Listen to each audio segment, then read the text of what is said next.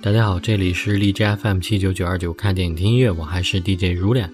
大家可以通过荔枝 APP 收听我的节目，苹果手机也可以在自带的播客搜索“看电影听音乐”找到我。节目中的插曲都来自于影片，可以在我的微博搜索到歌单。同样有好的建议的听众，可以在荔枝 APP 私信我，或者在新浪微博搜索“像羽毛一样的轻”找到我。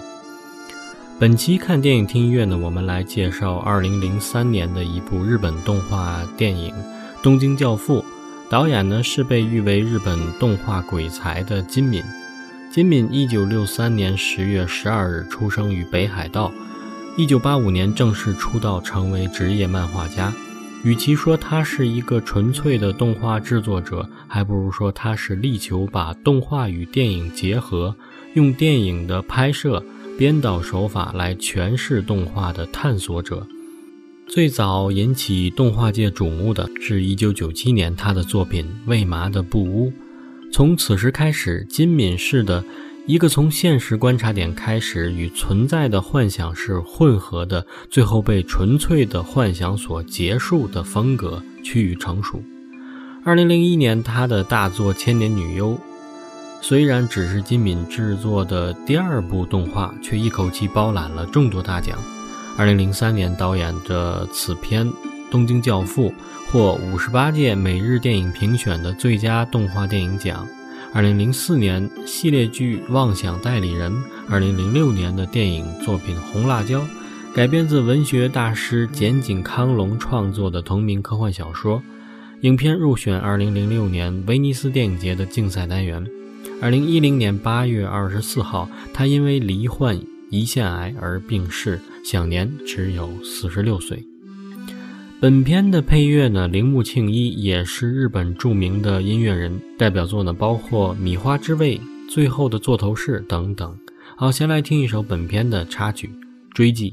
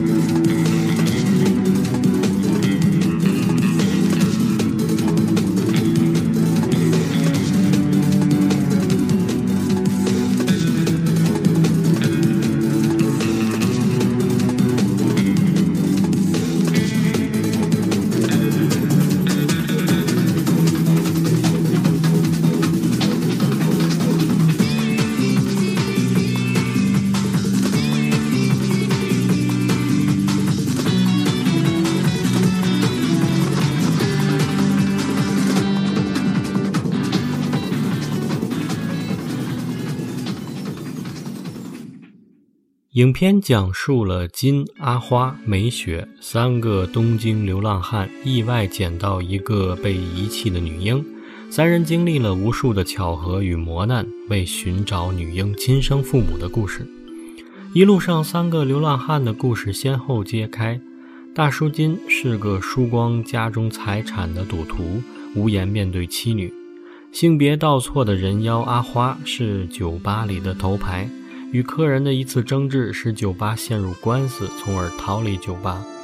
小女孩美游纪因刺伤父亲离家出走。各怀心结的三人在寻亲过程中经历了许多温暖的事件。金偶遇了女儿，花重回过酒吧，而办理弃婴案的警官正好是美游纪的父亲。因着这个小小的婴儿，三个自以为被离弃的流浪汉意识到。他们从未被这个世界抛弃，而这一切似乎都在应验阿花的预言：这个婴儿是上帝赐给我们的使者，会给我们带来幸运。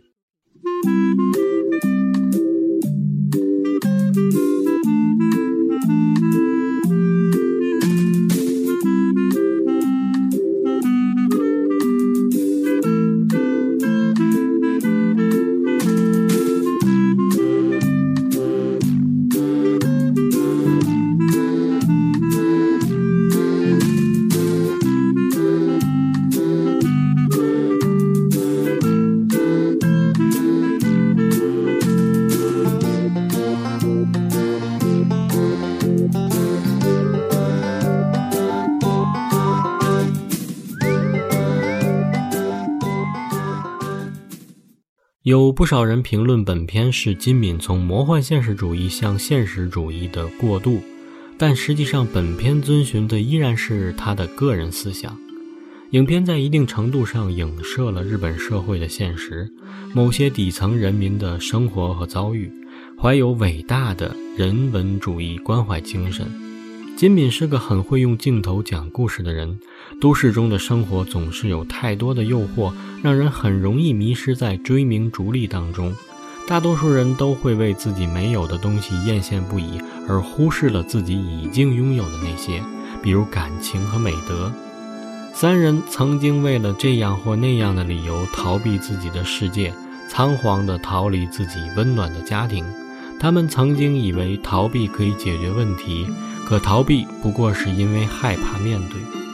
通过小婴儿青子的寻亲之旅，让迷茫中麻木度日的三人各自找回了他们失去的，他们曾经最宝贵的东西。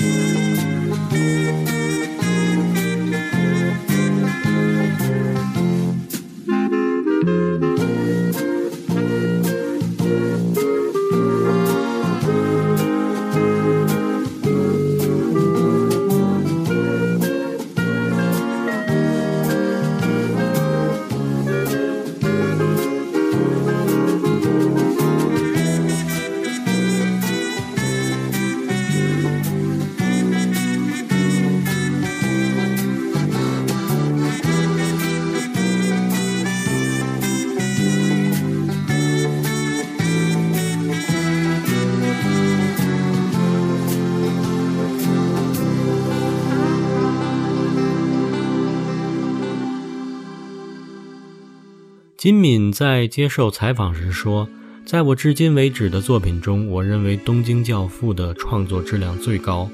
这部影片是我最喜欢的作品。这个由无数巧合衔接而成的都市童话，让每个人都得到了救赎。那些不可思议的巧合，透露出的是金敏对这个世界最大的善意和关怀。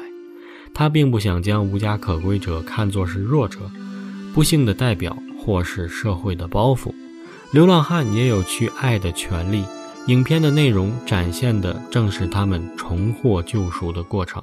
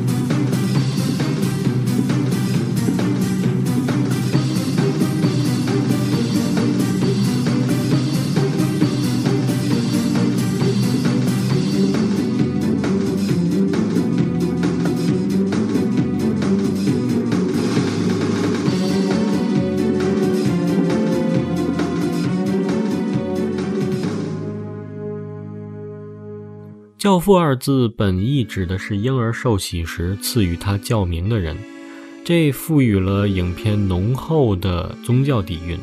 影片以教会布道开场，又在欢乐颂的节奏中达到高潮，甚至阿花抱着孩子的镜头也与圣母像如出一辙。基督教的博爱精神与影片悲天悯人的情怀不谋而合。阿花多次说道：“亲子是神赐予他们的礼物。”是受到上天眷顾的人，小青子一路有着逢凶化吉的好运，这种好运还影响到了教父们的命运。他就是所有人的圣子。不过，这真的就只是上帝眷顾吗？如果没有主角一行人的执着，没有众人的援助，即使有天大的好运，也不可能有圆满的结局。偶然的命运也要让位于打不破的人性。说到底。正是众人发自心底的爱，让自己也得到了救赎。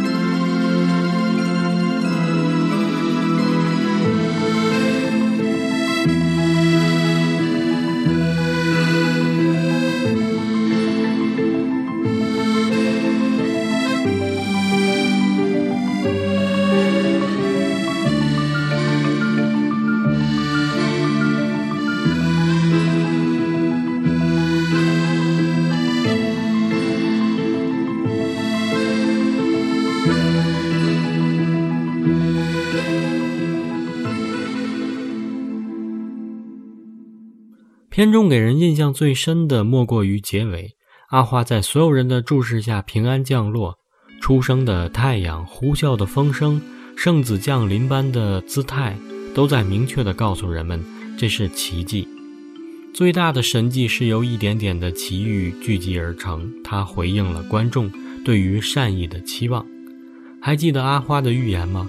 他相信我们所有的经历都是上帝通过这个使者赐给我们的，因此生命中的每一个奇遇都是上帝对我们的召唤。正像这电影所展示的，一旦我们做出哪怕起初微小甚至犹豫不决的回应，耶稣奇妙的工作就开始指引前路，直到我们走出荒漠，寻见使者真正的神家为止。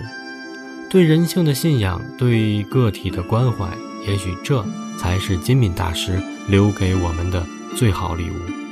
好，节目结尾来听这段片中改编自《欢乐颂》的乐曲。感谢收听，我是如脸，下期再见。